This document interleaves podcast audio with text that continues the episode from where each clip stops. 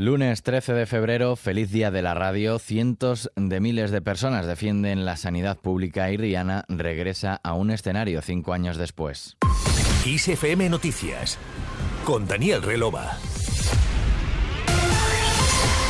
Cientos de miles de personas desbordaron este domingo las calles de Madrid en la multitudinaria manifestación convocada en defensa de la sanidad pública madrileña y para exigir a la presidenta regional Isabel Díaz Ayuso que escuche las reivindicaciones de los sanitarios y los vecinos de la región para frenar el desmantelamiento de la atención primaria.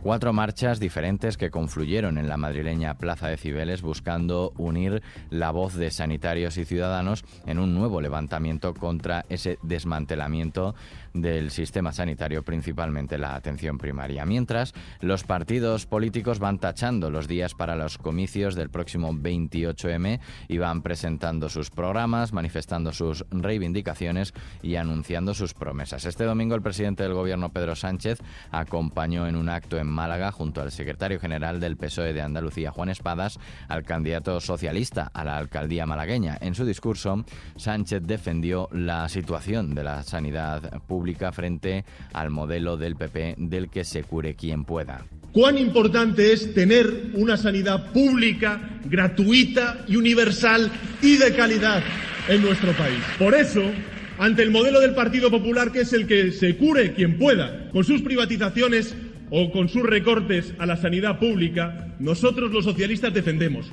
una sanidad pública digna, de calidad, gratuita y universal.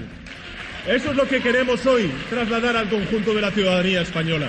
En Sevilla se encontraba el presidente del PP, Alberto Núñez Feijóo, presentando a los candidatos a las elecciones municipales de las ocho capitales andaluzas y de las localidades de más de 20.000 habitantes de la región, acompañado también por el presidente de la Junta de Andalucía y del Partido Popular andaluz, Juanma Moreno. En su intervención, Feijóo acusó al gobierno de dejar de pensar en gestionar y estar obsesionado con las elecciones generales que previsiblemente tendrán lugar en diciembre, por lo que instó a Sánchez a convocarlas ya. Yo no pido que convoquen las elecciones para beneficiar a los candidatos del Partido Popular. Lo que pido es que lo hagan para no someter a este país a un bochorno de diez meses largos que todavía quedan. Y si no le sirve este motivo, le pido al señor Sánchez que convoque las elecciones ya, porque es lo mejor que le puede pasar a él. Por eso, queridos amigos, para que se ahorre algún disgusto y para que los españoles nos ahorremos 10 meses, ¿por qué no? Hagamos las elecciones ya. Feijo ha augurado unos meses de mayor intensidad en la implicación de los miembros del Ejecutivo en los distintos comicios con según él, ministras escapando del gobierno para ser candidatas, ministros discutiendo en público para desmarcarse unos de otros o vicepresidentas haciendo una campaña por sí misma en contra del presidente del gobierno y del partido que le nombró vicepresidenta, añadió.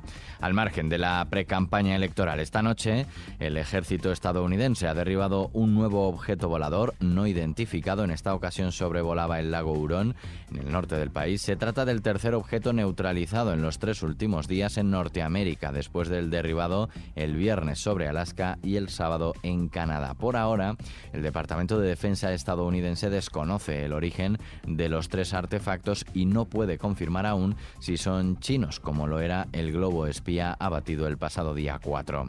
Más cosas, la presidenta de la Comisión Europea, Ursula von der Leyen, y el del Consejo Europeo, Charles Michel, han hablado con el presidente de Turquía, Recep Tayyip Erdogan, para abordar los próximos pasos en la ayuda de la Unión Europea tras el terremoto que sufrieron Turquía y Siria el pasado 6 de febrero. Por otra parte, Estados Unidos ha pedido al Consejo de Seguridad de la ONU votar inmediatamente una resolución que permita el uso de otros dos cruces fronterizos para llevar ayuda de emergencia a las zonas opositoras del noroeste de Siria muy afectadas por esos terremotos recientes. Una semana después del terremoto, el balance es el siguiente. Al menos 33.592 personas han fallecido. Los heridos superan ya los 85.200 y en las últimas 24 horas se ha logrado salvar a nueve personas, desde una niña de 3 años a una anciana de 85 que habían pasado entre 140 y 155 horas entre los escombros. Y más noticias. El ex primer ministro italiano Silvio Berlusconi, cuyo partido Forza Italia forma parte del actual gobierno, ha criticado al presidente de Ucrania, Volodymyr Zelensky, y le ha culpado de la invasión rusa y abogó por su rendición. Berlusconi siempre presume de su amistad con el presidente ruso Vladimir Putin y de esta forma se ha desmarcado de la posición de la líder de su gobierno, la ultraderechista Meloni, que defiende mantener el apoyo a Kiev. Y nos vamos con el regreso de una de las más grandes, con el regreso de Rihanna.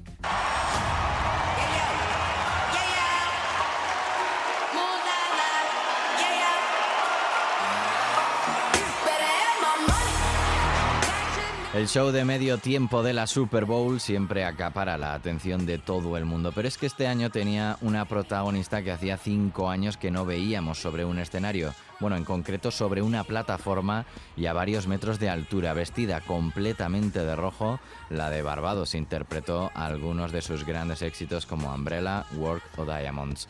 Más allá del show musical y de toda la performance, la cantante ha desconcertado a todo el mundo y es que parece que está embarazada de nuevo. Con Rihanna terminamos. Susana León ha estado en el control técnico de este podcast de XFM Noticias. La música y toda la información actualizada cada hora siguen en Kiss FM. Un saludo de Daniel Relova, que pases un buen día.